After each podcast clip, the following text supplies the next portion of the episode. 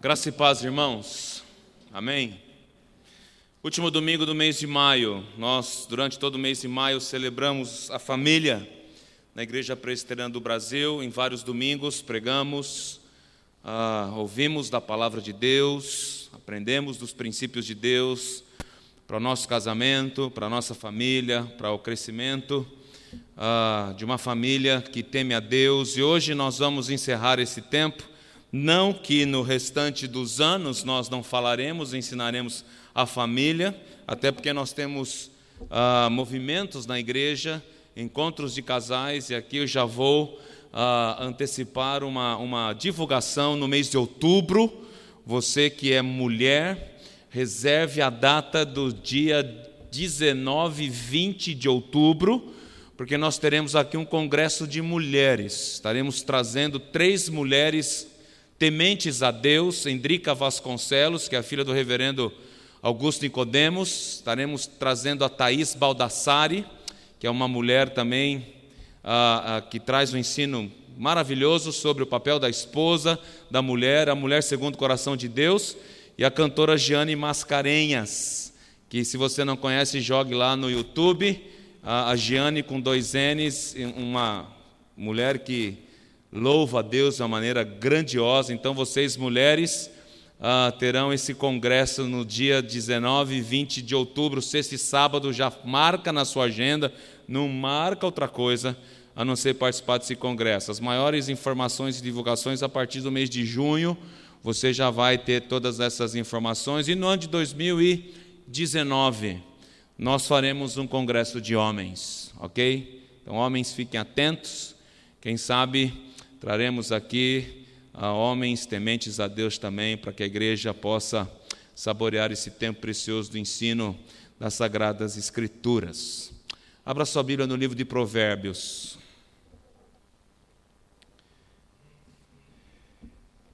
Vamos ouvir a palavra do Senhor nesta noite. Provérbios capítulo 14, verso 26. Diferente dos salmos que pregamos, diferente dos textos que trabalhamos nos domingos passados, hoje eu quero com você dar uma volta nesse livro de sabedoria de Salomão, Provérbios capítulo 14, verso 26 é o nosso versículo base do nosso tema, que nessa noite é a família ideal. Nós vamos olhar para o livro de Provérbios e extrairmos alguns ensinos de Salomão, para compreendermos que em Provérbios nós somos ensinados a termos uma família ideal. Provérbios capítulo 14, verso 26 diz a palavra de Deus: No temor do Senhor, tem o homem forte amparo, e isso é refúgio para os seus filhos. Vamos orar.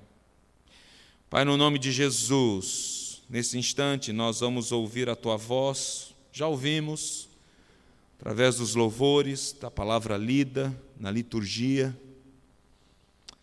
Temos ouvido a tua voz nessa noite especificamente nesse instante, nós estamos com a tua palavra aberta, lida e já abençoada para abençoar as nossas vidas.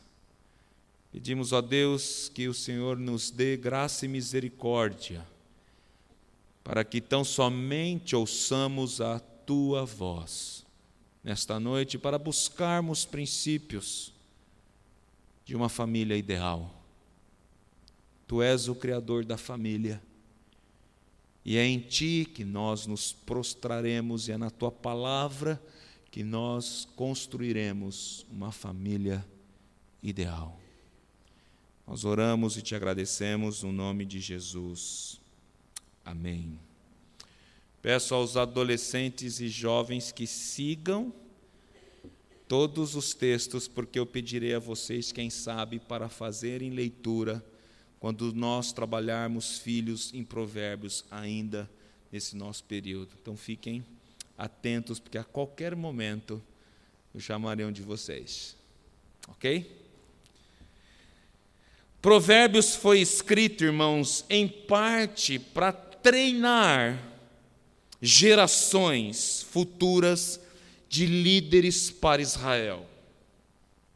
Quando Provérbios era lido e estudado, ele era lido e estudado com pessoas pequenas, já com alguns infantes.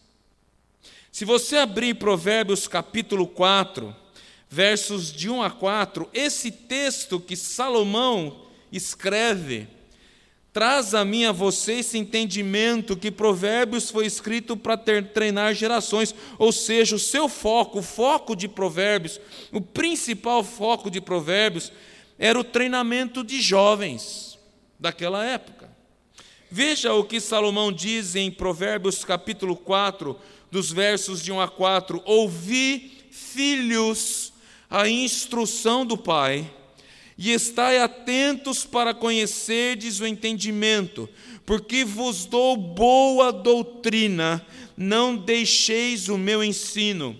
E Salomão vai dizer assim: quando eu era filho, em companhia de meu pai, tenro e único diante de minha mãe, então ele, meu pai Davi, me ensinava e me dizia: Filho Salomão, retenha o teu coração as minhas palavras, guarda os meus mandamentos e vive, adquire a sabedoria, adquire o entendimento, e não te esqueças das palavras da minha boca, nem delas te apartes, não desampares a sabedoria, e ela te guardará. Ama e ela te protegerá. Um pai passando para o seu filho o que ele deveria ter de perspectiva do ensino da palavra de Deus, que era reino no coração de Davi e que Davi transmitia ao seu filho Salomão, para que Salomão tivesse um futuro certamente garantido diante da sua caminhada temendo a Deus. Porque o grito de Provérbios, a mensagem alta de Provérbios é tema a Deus. Por isso, o nosso versículo base de Provérbios 14, 26, no temor do Senhor tem o homem forte amparo, e isso é refúgio para os seus filhos. Ou seja, Provérbios vem preencher os espaços sobre os detalhes da vida, e não é de qualquer vida, de uma vida sábia. Se eu quero construir uma família ideal neste mundo, esta família precisa ter os alicerces do temor de Deus. Essa família precisa preencher os espaços vazios da vida, buscando sabedoria vinda do altos céus. E é em Provérbios que nós vemos, em muitos textos, a responsabilidade de pais, mães, esposas, maridos, filhos e até mesmo de avô e de avó. E eu quero trabalhar com você nessa noite. Dentro dessa busca da família ideal, nós vamos pegar alguns temas, itens nesse uh, conjunto todo de família e aprendermos de Deus nesta noite. E é fato que neste mundo o que mais ele precisa é de família ideal. Este mundo não mais tem família. Família está em crise na nossa sociedade. Nós não precisamos ir tão longe e buscarmos ah, ah, algo muito específico para compreendermos que família está completamente deteriorada na nossa sociedade. Casamento não é mais visto como um compromisso, uma aliança feita diante de Deus, mas uh, uma opção. Divórcios crescem assustadoramente.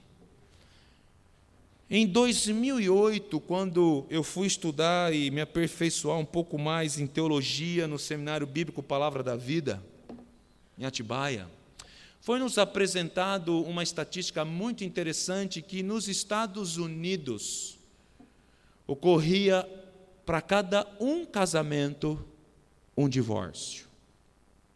Em contrapartida, no Brasil, para cada quatro casamentos, um divórcio. 2018, a estatística do Brasil é para cada um casamento, um divórcio. Galopante. Em menos de 10 anos,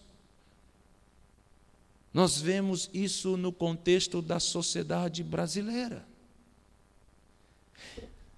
O que mais é trágico é que a igreja de Jesus Cristo está aceitando passivamente esta crise.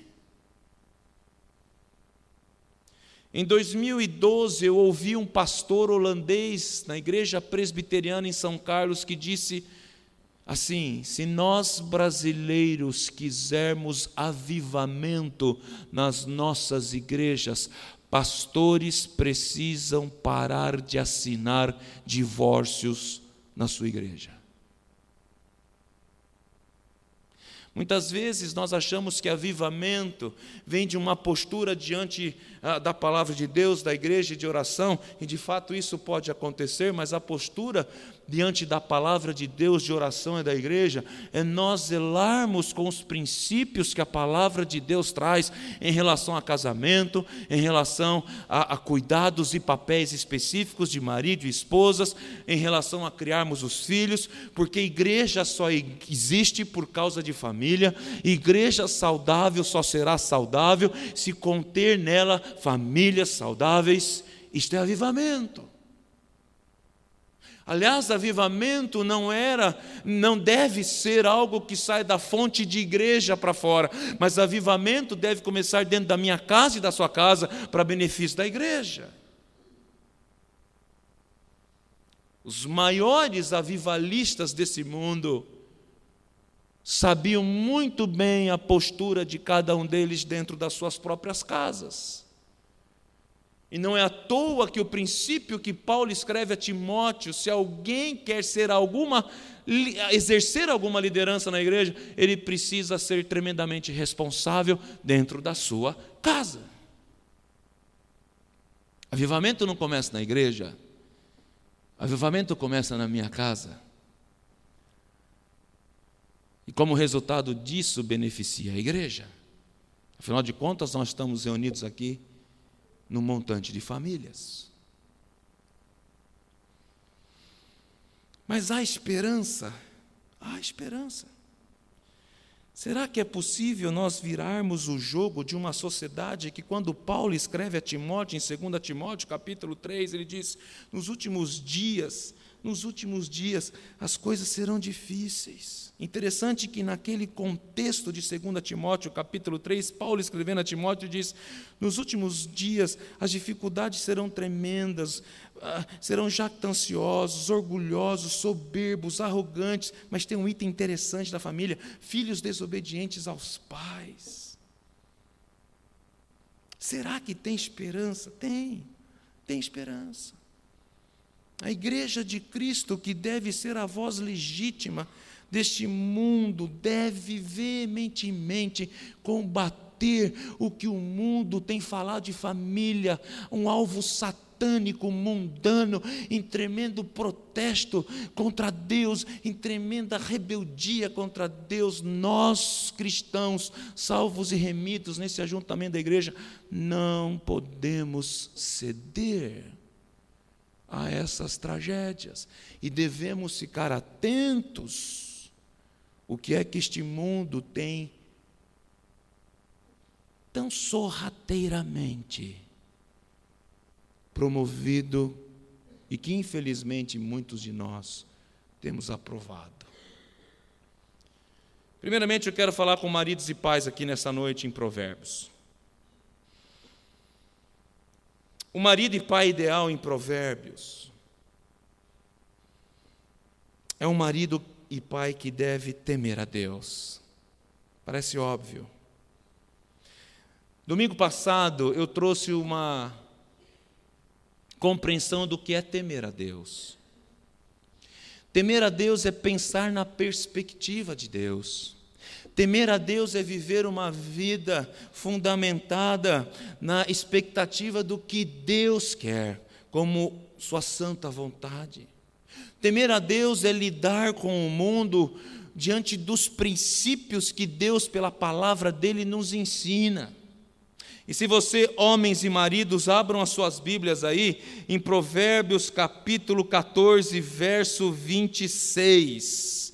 E eu vou pedir que um homem casado e de preferência pai, leia Provérbios 14, 26. Vamos lá, me ajudem.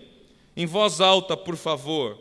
Provérbios 14, 26. Um marido pai. Leia para mim, por favor.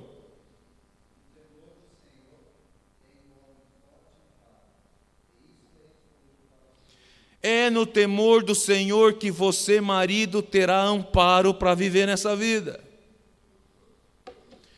Se você quer viver uma vida ideal, contrapondo a desgraça corrompida deste mundo, você, marido, pai, precisa, como marido diante da sua esposa, amar a sua esposa, cuidar da sua esposa, sustentar a sua esposa, não por causa da sua esposa, mas por causa do temor de Deus porque é Deus quem dá essas ordens a você, marido.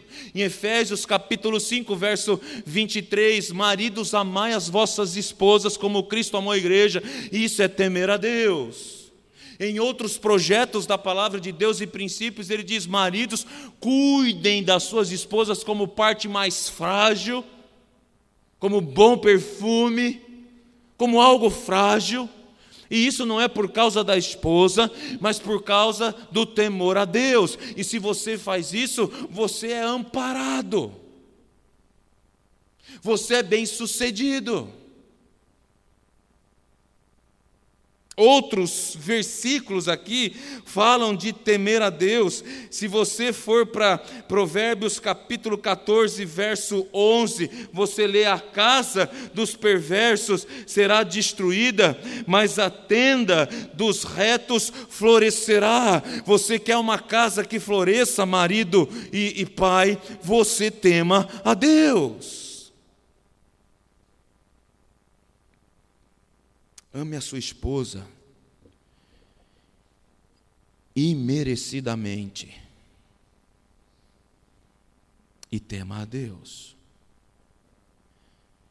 Não ame a sua esposa, marido, pensando em ter algo em troca, porque muitas vezes elas não nos dará absolutamente nada em troca, porque elas são pecadoras. Fazendo isso, você teme a Deus.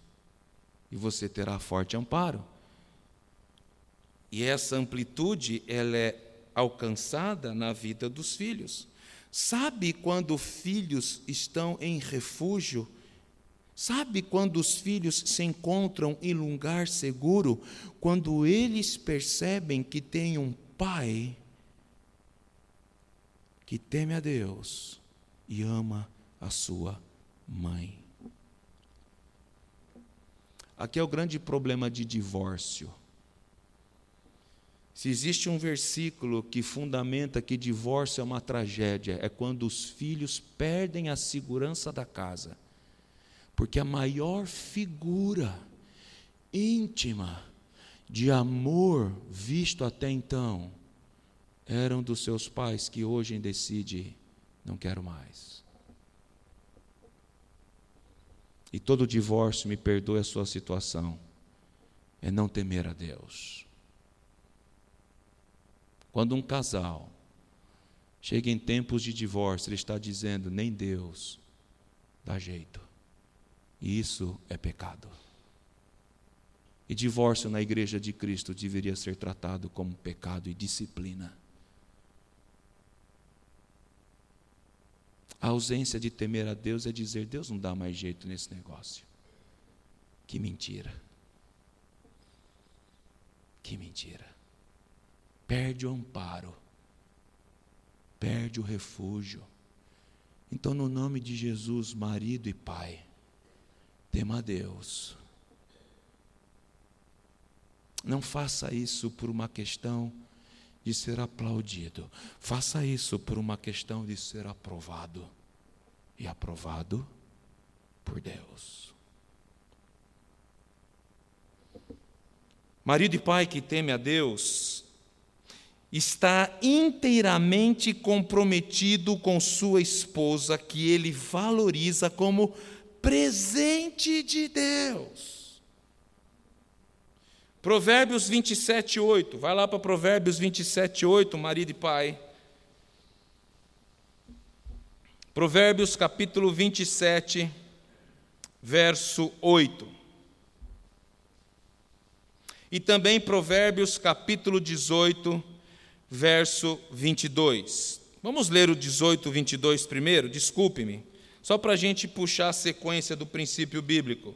O marido que teme ao Senhor está inteiramente comprometido com a sua esposa. E comprometido com a sua esposa implica em valorizá-la, porque ela é presente de Deus para a sua vida. Provérbios 18, 22 diz assim: O que acha uma esposa, acha o bem, e alcançou a bondade e benevolência do Senhor. A sua esposa, a minha esposa, é um ato de bondade de Deus a você. Você pode dizer assim: ah, pastor, desculpa, você está enganado. Não é?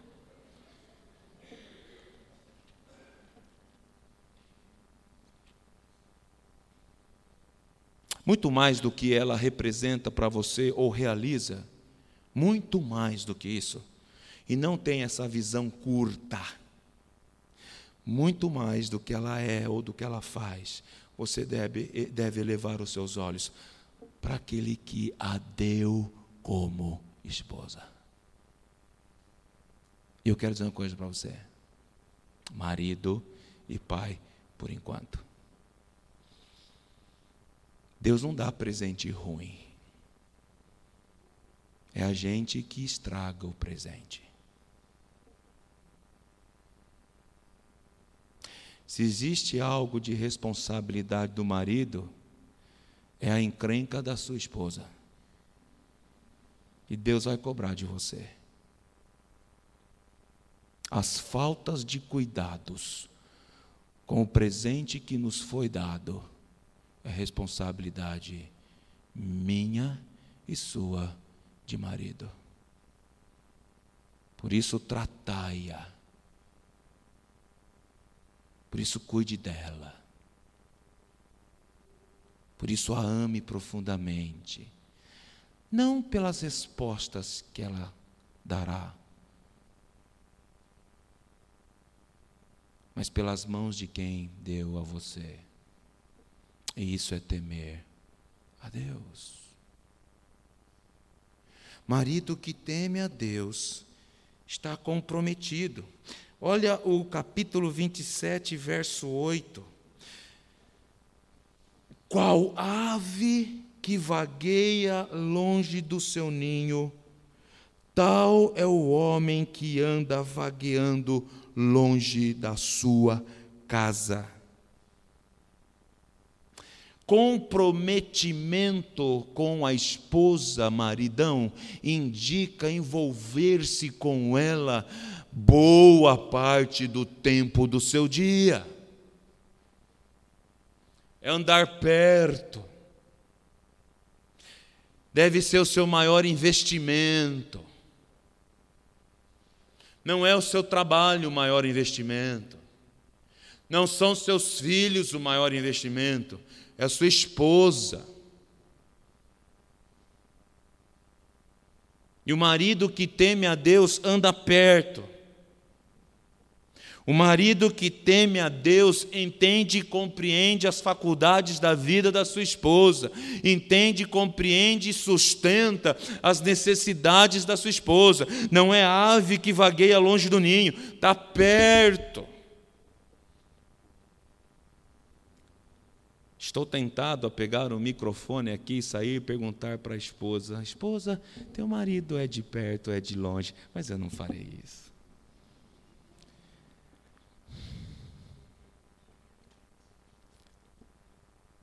Marido tem que estar perto. E aqui não é uma questão de proteção somente, é de sustento.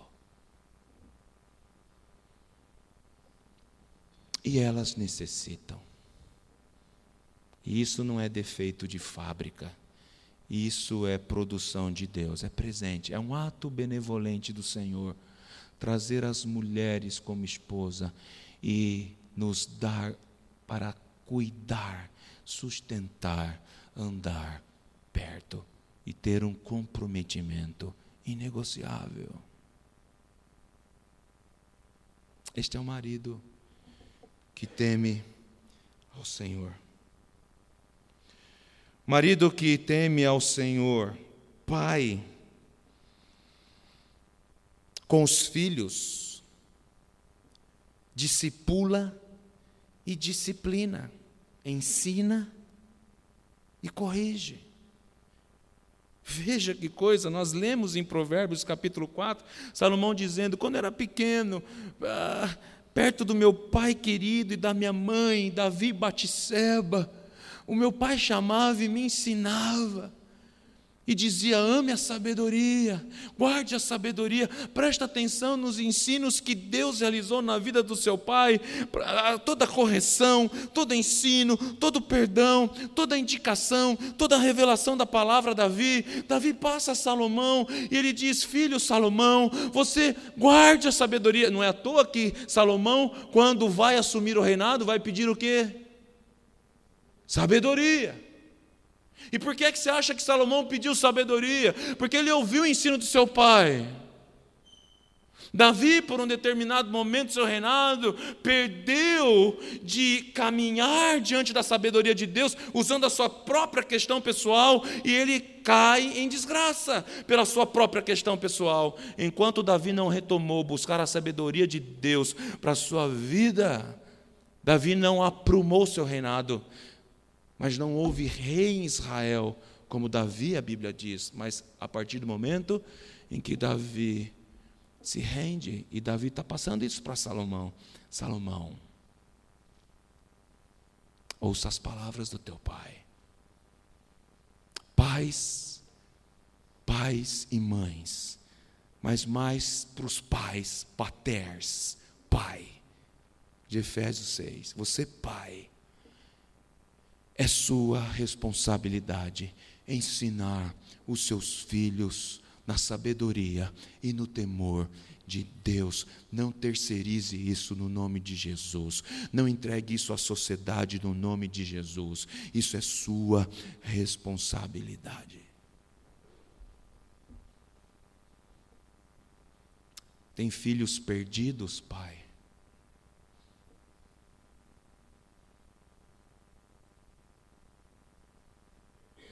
É sua responsabilidade. Põe teu joelho em terra. Rogue perdão de Deus e clamor. E usufrua daqueles milagres. De verem os seus filhos. Como em terceira João diz: Não há maior alegria de ver os meus filhos andando nos caminhos de Deus.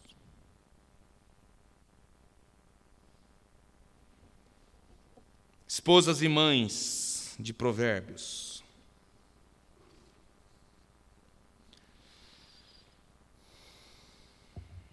Nas últimas décadas, mulheres e mães, nós estamos assistindo a uma das mais notáveis modificações sociais pelas quais o mundo já passou. Não são guerras, não são governos, mas uma das maiores modificações sociais chama-se feminismo, feministas deste mundo.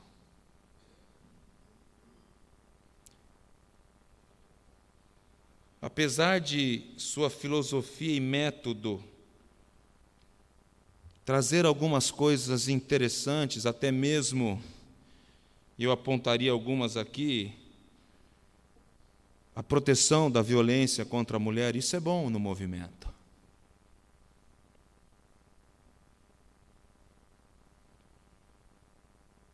Seu fundamento é completamente oposicionista à palavra de Deus.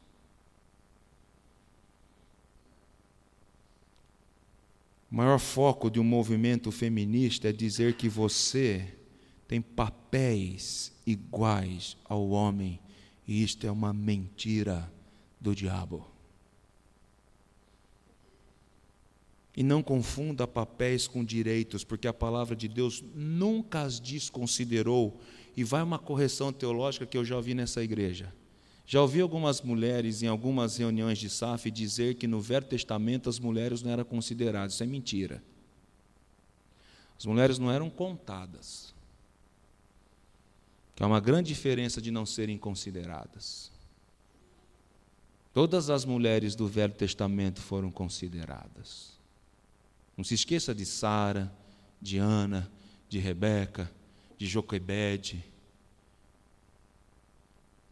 Não se esqueçam dessas mulheres. Não se esqueça de Esther, uma mulher que Deus usou tremendamente diante do povo como rainha de Assuero. Não se esqueçam de Ruth, casada com Boaz e que Deus vai arquitetar na vida dessa mulher para ser um instrumento da ação de Deus no seu povo, no momento de checkmate do inferno contra o povo de Deus. Deus usou mulheres tremendamente no seu projeto. Então, muito cuidado em dizer que vocês não eram consideradas. Isso é mentira. Contadas, sim. Até por causa das eras patriarcais. Mas consideradas sempre. Cuidado com isso. Esse movimento feminista é tão perigoso que já existem pessoas nesse projeto dizendo que Deus é uma mulher. E se você lê o livro A Cabana, esse autor falha em dizer que quem é criador do universo é a mãe. E se você não leu isso na cabana, aqui está o um maior problema teológico da cabana: dizer que Deus é mãe.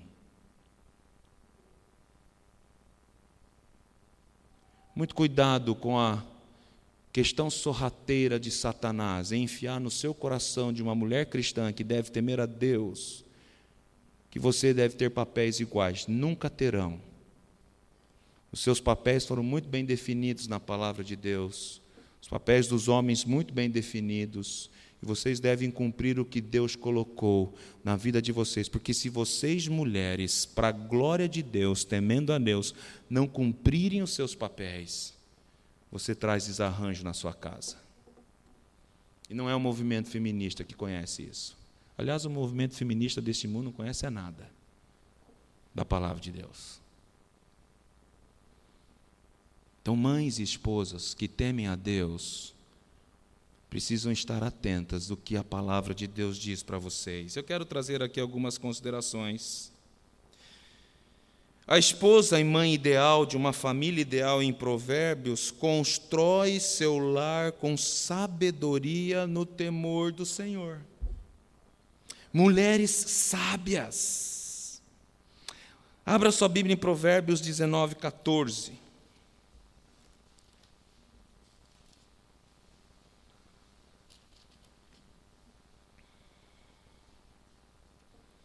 A casa e os bens vêm como herança dos pais, mas do Senhor a herança é a esposa prudente. Esposa prudente, esposa sábia, esposa que sabe exercer o seu papel de auxiliadora com prudência sabendo até onde ela pode avançar e em que momentos ela deve recuar e deixar que esse homem, se for cabeção naquele momento, dê a sua cabeçada.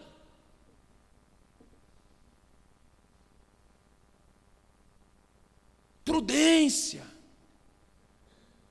E isso é herança do Senhor. Mulheres prudentes. Imaginem casas onde as esposas e mães são prudentes e que muitas vezes abençoam seus maridos imprudentes.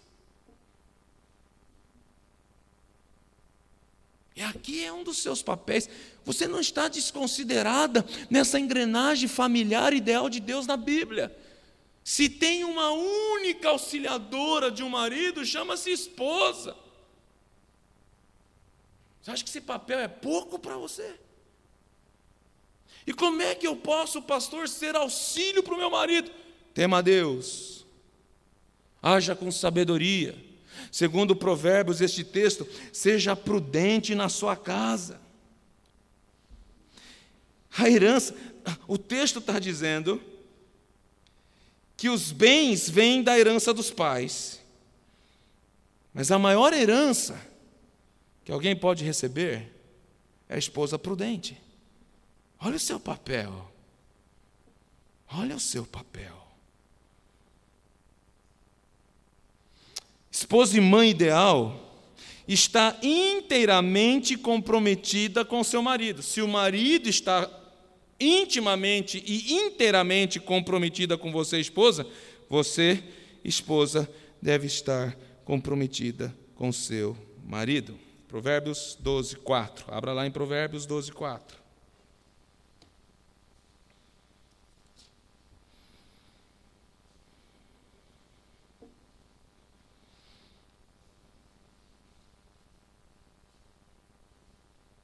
Uma mulher e mãe, leia para mim Provérbios 12, 4 em voz alta, por favor.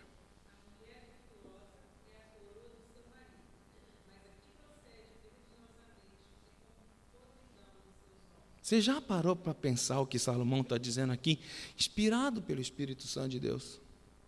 A mulher virtuosa, que é cheia de virtude, que exala virtude. Você quer ter um bom perfume, esposa? Tema a Deus, busque sabedoria e exale virtude. A mulher virtuosa é a coroa do seu marido. Isso é lindo. Você sabe o que era a coroa do rei? Você sabe o que é uma rainha coroada. Nós temos uma vaga ideia de rei e rainha dos países que ainda a, a, a, praticam a monarquia. Né? Semanas atrás casou-se o príncipe Harry e você viu lá a, a, rainha Elizabeth, que troca a coroa pelo chapéu. Não é? A rainha e o rei honrado. Sabe o que a palavra de Deus está dizendo aqui? a bênção de um reconhecimento de um homem, marido, pai, se encontra na esposa que ele tem. A honra de um homem bem-sucedido no Velho Testamento era resultado da esposa. Quando você lê Provérbios 31, mulheres, que é um texto apreciado, quando o marido dela está às portas de Jerusalém sendo honrado pela mulher que tem. Os maridos, os amigos olham para sua esposa e dizem: Você é um camarada bem-aventurado, porque reconhecemos na sua esposa as suas virtudes. Você acha que isso é pouco papel para você?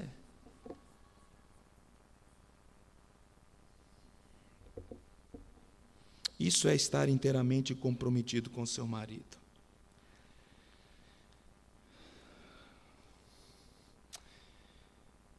Mãe, você tem responsabilidade diante dos filhos de ser uma professora dentro de casa.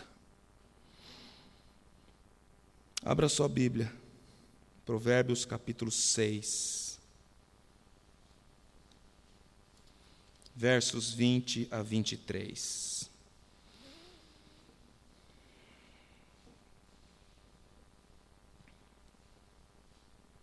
Uma professora criativa. Provérbios 6, 20 diz assim: Filho meu, guarda o mandamento de teu pai e não deixes a instrução de tua mãe. Instruções dentro de casa procedem de vocês, mulheres e mães. uma professora. A palavra aqui no hebraico traz a ideia de uma professora, responsável pelo ensino dos filhos, para instruir os seus filhos. Não cabe somente aos pais, mas também às mães. Interessante que a instrução que seguirá a partir do verso 21 é avisar os seus filhos para fugirem de adultério e de prostituição. Verso 23. Porque o mandamento é lâmpada, e a instrução, luz, e as repreensões da disciplina são o caminho da vida. Veja a sua responsabilidade como mãe diante dos seus filhos. Veja a responsabilidade de você como esposa dentro de casa, na parceria de discipulado dentro do seu lar. Esta é uma mãe e uma esposa que teme ao Senhor. Isso compõe a família ideal. Casamentos devem ser feitos no temor do Senhor. Provérbios se preocupa mais com o relacionamento pai-filho do que marido e esposa.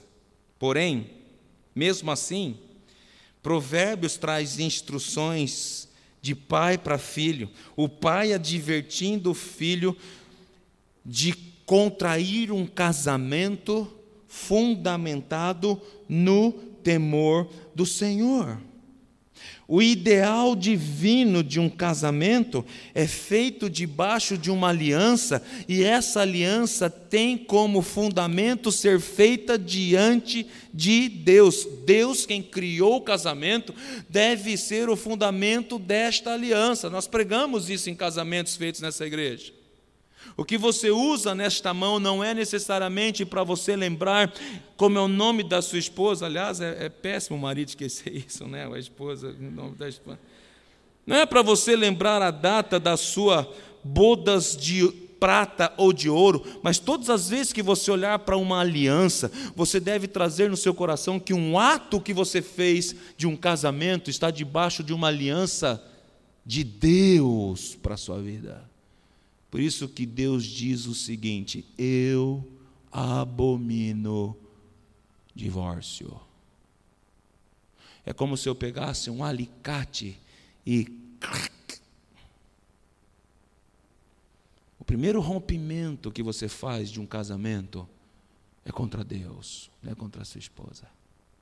Você está dizendo assim para Deus: o que o Senhor juntou aqui não vale mais nada. Se entristece o coração de Deus. Isso quebra o alvo de ser uma família ideal.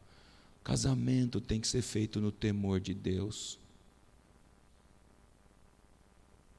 Pastor, o que é que eu devo fazer no meu casamento? Busque a Deus. Como é que eu devo agir no meu casamento? Busque a sabedoria de Deus. Pastor, eu posso ser um instrumento para reformar o meu casamento diante de Deus. Tanto você, marido, como você, esposa, pode ser instrumento nas mãos de Deus, porque esta aliança, esse ajuntamento, não é um ajuntamento que nasceu de uma nação, não é um, não é, não é um ajuntamento que nasceu de uma cultura deste mundo, não é, um, não é um, uma festa, alguma coisa que nasceu de. Não, isso veio do coração de Deus e para a glória de Deus, num relacionamento que reflete e espalha a glória de Deus, jardim do Éden sem Adão e Eva é guarda-chuva sem vareta.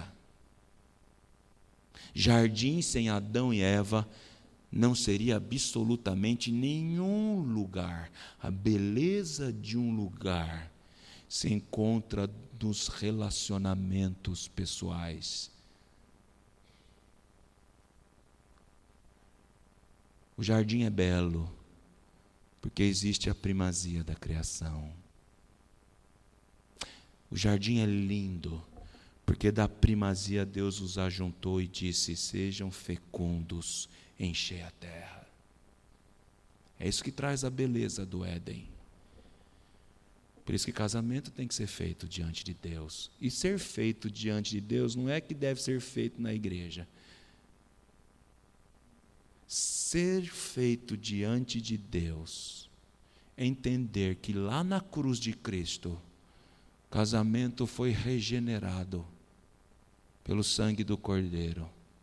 Por isso eu e você, crente, busque crente, para que as obras deste casamento sejam verdadeiras e reais, honrando a Deus e temendo o seu autor, que é o próprio Deus.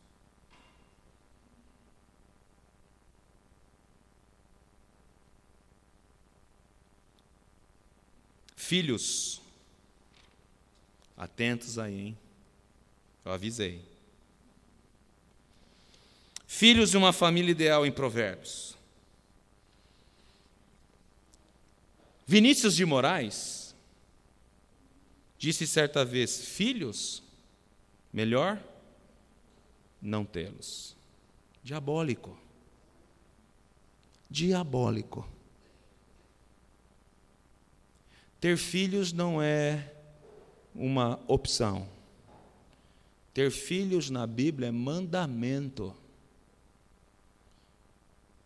Casais que se casam e optam por não terem filhos, sendo saudáveis em procriar, estão contra Deus.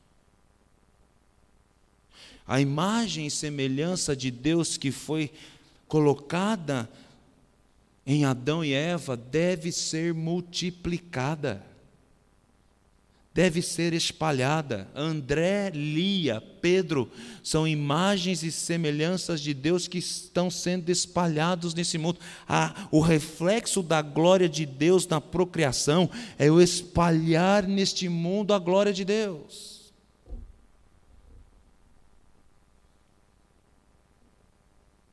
Me entristece casais cristãos que entram em relacionamento matrimonial, não querem ter filhos, compram um cachorro e chamam o cachorro de filho. Isso é sério. Aliás, diga-se de passagem que cachorro é muito mais valorizado do que ser humano neste mundo. Diabólico. Diabólico. Quantas vezes você vê uma propaganda de adoção de filhos órfãos na televisão em comparação a propagandas de adote um cãozinho? Diabólico. Veja como Satanás é estrategista. E veja como é triste o povo de Deus dizer: Nós não queremos ter filhos. Então, por favor, no nome de Deus, não se casem.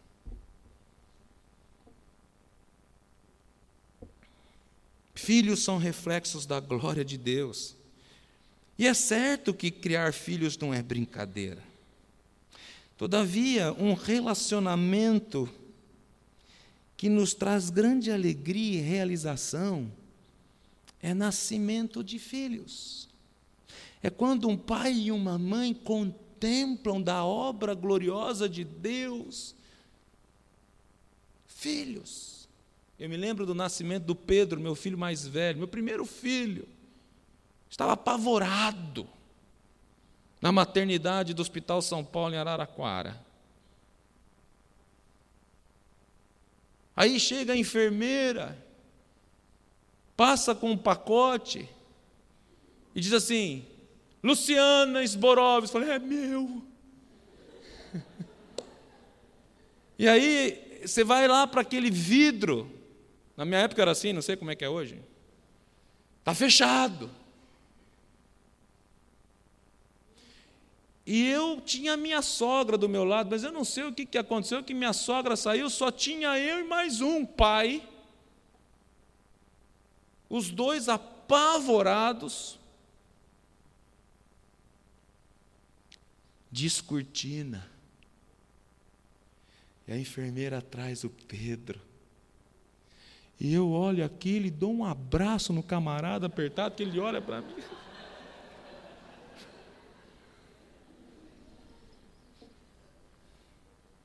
Tem certeza que quando você compra um cachorrinho, você não tem essa sensação.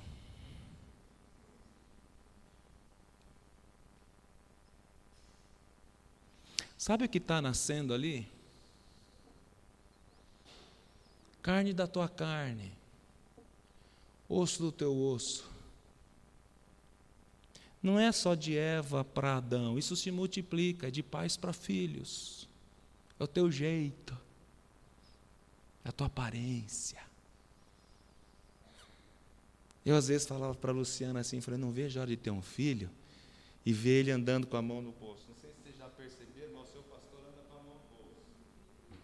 A partir de hoje vai ficar na marcação de Mas um dia o Pedro, com 4, 5 anos de idade, deu, deu uns passinhos mais apressados, enfiou a mãozinha na, na bermuda e falei,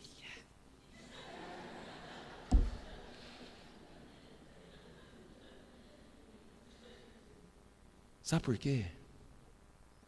Porque o Salmo 127 diz assim: Sabe quem que deu Pedro para você? Fui eu. E aqui não importa quais são os problemas e defeitos que qualquer um dos filhos deste mundo nasçam, eles são de Deus.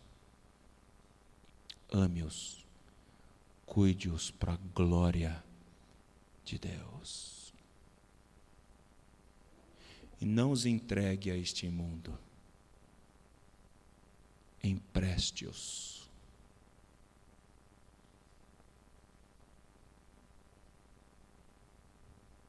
Filhos não devem ser entregues a este mundo. Filhos de crentes, de uma família remida pelo sangue do Cordeiro, é emprestado. Para que na sua geração ele manifeste a glória de Deus. Filhos, temam a Deus. Ivana, abra aí Provérbios 24, 21 e leia aí da galeria para nós. Provérbios 24, 21.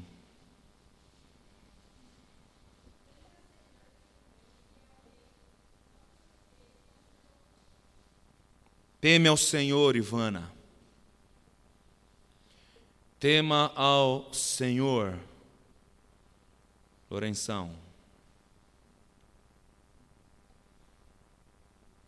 Leem a Bíblia. Orem. Busque a Deus. Viu, Larissa? Faça isso, Davi. Cadê o André? Está escondido, André?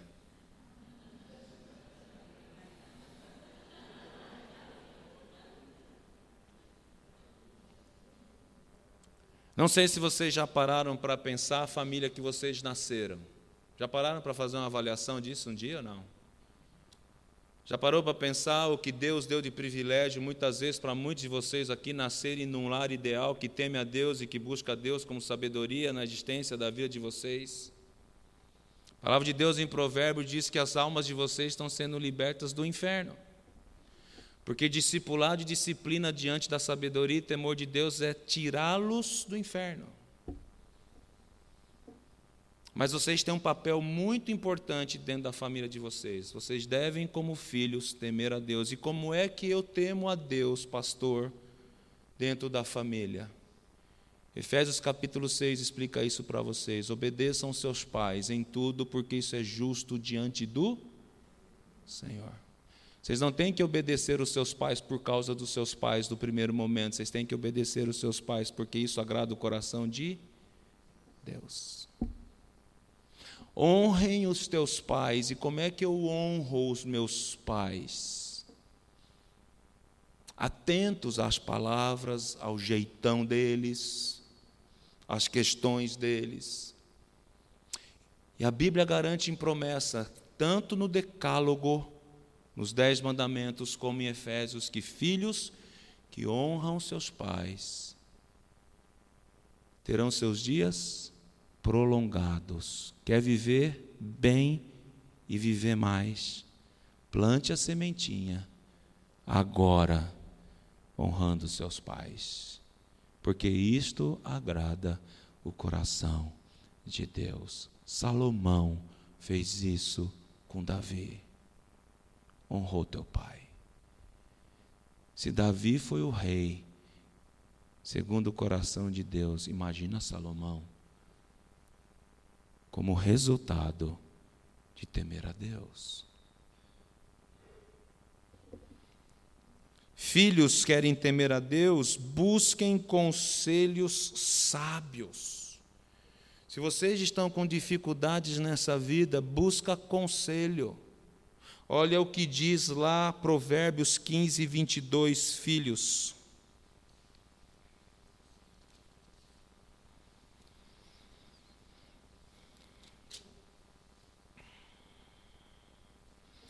Onde não há conselho, fracassam os projetos, mas com os muitos conselheiros há bom êxito. Eu espero que os seus pais deem bons conselhos para vocês. Eles ouviram o que é pai e mãe ideal aqui. Dúvidas na vida de vocês, conforme o crescimento e maturidade, virão aos montes mas busquem conselhos para a vida. E sondem muito a fonte desses conselhos. Recomendo a você buscar conselhos em Provérbios de Salomão, porque no capítulo 4 nós vimos Salomão dizer: Quando eu era pequeno, diante do meu pai tenro, o meu pai me instruía, minha mãe me ensinava, e Davi diz a Salomão: guarde estes conselhos no seu coração. E Guilherme, papai e mamãe podem errar, porque são pecadores. Nós pais erramos. Perdoe-os, mas não deixe de honrá-los e não deixe de obedecê-los. Isso agrada o coração de Deus. Para terminarmos, irmãos, vovô e vovó. Faz parte da família ideal. Abra sua Bíblia em Salmo 128. E nós vamos terminar. Salmo 128, os versos 5 e 6, traz uma palavra para vovô. Ser avô é sinal da bênção de Deus. Olha o Salmo 128, versos 5 e 6. O Senhor te abençoe desde Sião, para que vejas a prosperidade de Jerusalém durante os dias da tua vida, vejas os filhos de teus filhos. Paz sobre Israel. Ser avô e ser avó é uma benção. Viver o suficiente para a gente curtir a vida dos filhos é somente parte da benção. Eu quero tentar viver o suficiente para contemplar o meu neto. E essa é a benção completa. Não só contemplar meus filhos, mas eu poder contemplar os meus netos. Eu sei que tem vovô e vovó aqui simpaticíssimos na igreja. E não é verdade isso. Filho é uma delícia. Netos são duas delícias. E se o neto chora, aí você fala, vai falar com teu pai.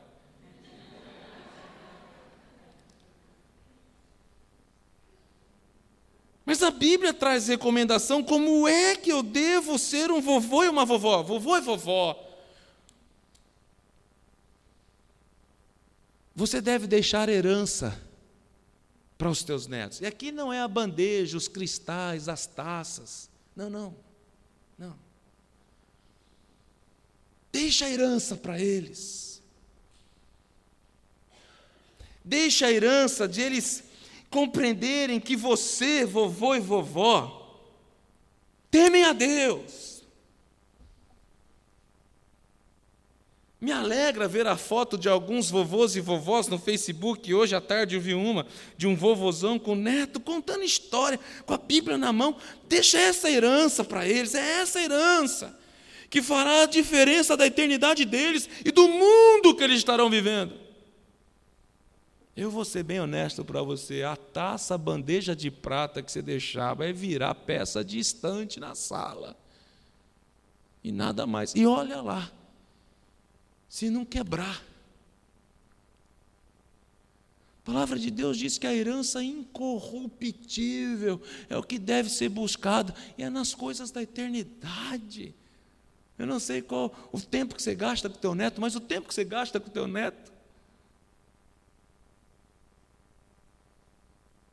Em vez de você cantar a musiquinha da galinha pintadinha, cante três palavrinhas só. A galinha pintadinha vai sumir. Deus é amor, ficará. Fica. Essa é herança, essa é herança. Provérbios 13, 22. Um avô pode ler para mim? Provérbios 13, 22.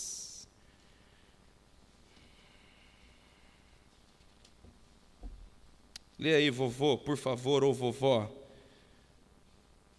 Não vou pedir voz tão alta, porque já são vovôs e vovós, não é? Todo respeito. Provérbios 13, 22.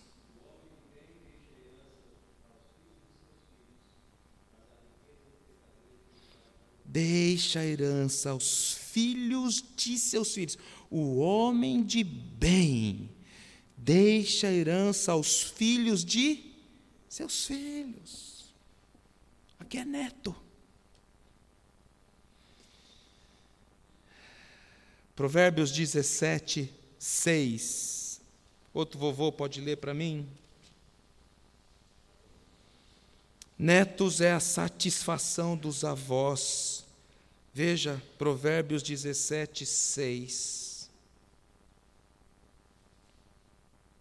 Um vovô ou uma vovó?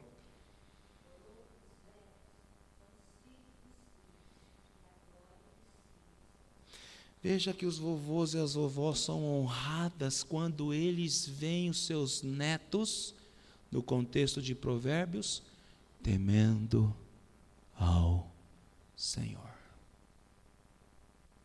Coroa dos velhos são seus netos, e a glória dos filhos são os seus pais. Como é gostoso os avós contemplarem nos seus netos o temor de Deus. Quando Paulo escreve a Timóteo, em 2 Timóteo, capítulo, 2, capítulo 1, verso 5, ele diz: Pela recordação, eu dou graças a Deus, Timóteo, pela recordação que guardo de tua fé sem fingimento, a mesma fé sem fingimento que, primeiramente, habitou em sua avó Lloyd e em sua mãe Eunice. E estou certo de que também habita em ti. Essa é a família ideal. Qual é a ideia de provérbios para a família para a gente terminar nessa noite? Deus graciosamente instrui o seu povo com princípios de vida para que a família desfrute das bênçãos da vida no temor do Senhor. Vou repetir a grande ideia. Deus graciosamente instrui seu povo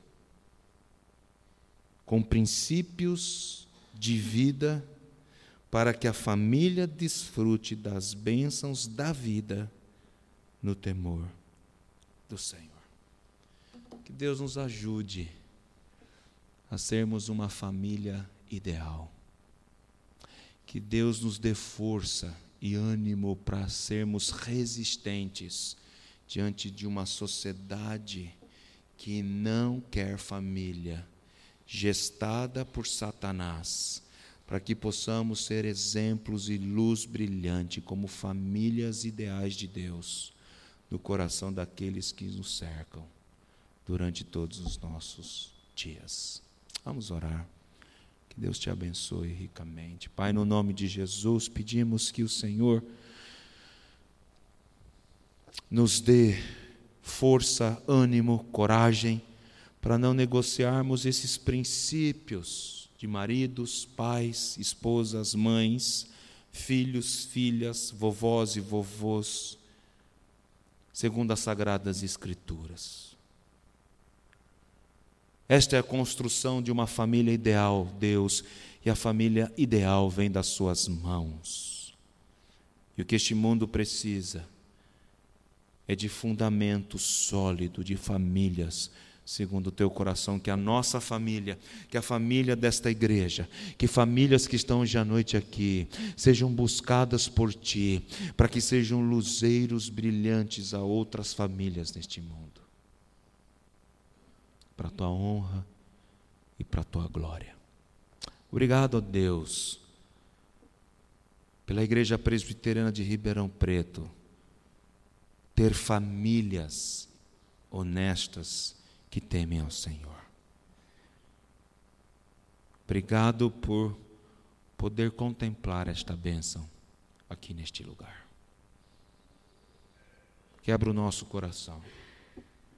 Dá-nos uma semana debaixo do teu paternal cuidado. Dá-nos uma semana de entendimento que vivemos a plena vida do Senhor é em família buscarmos a Ti. Ajuda-nos. É a nossa oração no nome de Jesus. Amém.